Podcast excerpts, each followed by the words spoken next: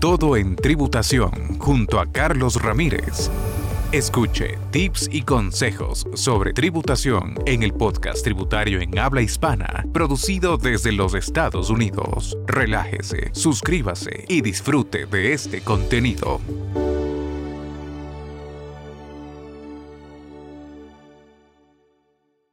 Si usted no es residente o ciudadano de este país y tiene una propiedad, tiene que saber lo que significa FIRTA, la ley que todo extranjero debe saber. Más aún, cuando está por vender su propiedad de finca raíz. Bienvenidos. Hoy hablaré sobre el FIRTA, esta ley que es sumamente importante para todos los extranjeros. Comencemos. Primero entendamos qué es el FIRTA. Esta es una ley de impuestos sobre la inversión extranjera de bienes raíces, la cual fue aprobada por el Congreso de Estados Unidos en el 1980. Entonces, usted se preguntará, ¿a quién afecta esta ley? Bueno, esta afecta a cualquier individuo extranjero no residente y a las compañías extranjeras. Lo que hace es que esta ley permite grabar las ganancias de los extranjeros sobre la venta de los bienes raíces u otros bienes inmuebles. Esto quiere decir que, cuando una persona que no es residente de Estados Unidos o una corporación extranjera vende una propiedad dentro de Estados Unidos, esta tendrá que pagar el FIRTA. Pero, ¿por qué fue creada esta ley? Básicamente, se dio por la aprobación del FIRTA para que las transacciones de bienes raíces fueran igualmente justas tanto para residentes en los Estados Unidos como para los inversionistas extranjeros. Asimismo, cuando no existía esta ley, no habría cómo grabar los impuestos sobre las ganancias de los inversionistas no residentes.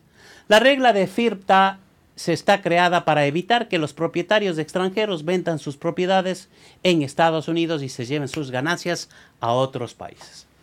Fuera del mando de los servicios de los impuestos internos IRS, ya que irían, sin saber, a otro estado el impuesto correspondiente sobre las ganancias de la venta, lo cual significa que la palabra, en palabras sencillas, no pagó. Ahora, ¿cómo afecta el FIRTA? Pongamos así.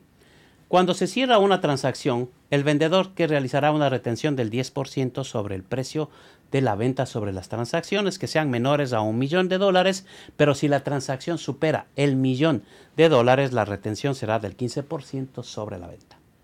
Ejemplifiquemos para tenerlo más claro. Digamos que usted como extranjero vende su propiedad por 400 mil dólares. Después de eso, la compañía de título tendrá que retenerle 40 mil en una cuenta especial llamada depósito en custodia o escrow account, hasta que usted presente la declaración de impuestos sobre los ingresos en el año siguiente al cierre de la venta. Si usted se quedó con la duda de que es una compañía de título, le explico. Esta le asegura de que el título de la propiedad sea legítimo y luego de verificar esto emite el seguro de título para que esta propiedad.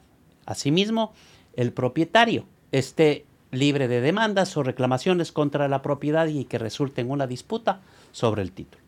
Ahora, en esta ley también existen excepciones. Digamos que la propiedad vale menos de 300 mil y la compra de un residente estadounidense para hacerla su vivienda principal, en estos casos no se hará la retención. Sin embargo, muchos se preguntan, ¿por qué justamente va del 10 al 15%?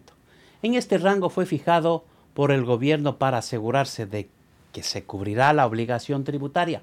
A veces también sucede que el 10 al 15% de retención sobrepasa el monto del impuesto correspondiente sobre la ganancia. En este caso, el vendedor recibirá el reembolso después de presentar su declaración de impuestos.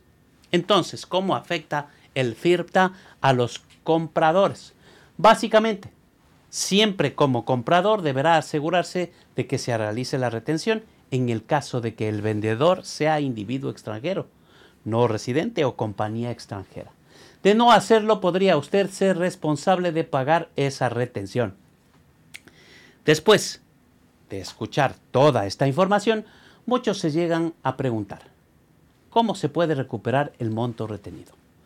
Para esta situación, usted deberá contratar a un preparador de impuestos para que le ayude a llenar las solicitudes e información necesaria, generalmente la forma 1040NR.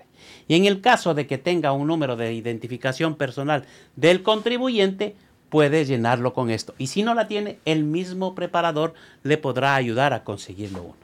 Ahora, esto realiza para ver si el vendedor recibe una porción de la retención, ya que el valor de la obligación tributaria real o total no se conoce en el momento del cierre. Por este motivo, cuando se envían las solicitudes y planillas con la ayuda de su preparador de impuestos al IRS, se debe esperar algunos meses ya que el proceso de solicitud puede durar hasta 90 días.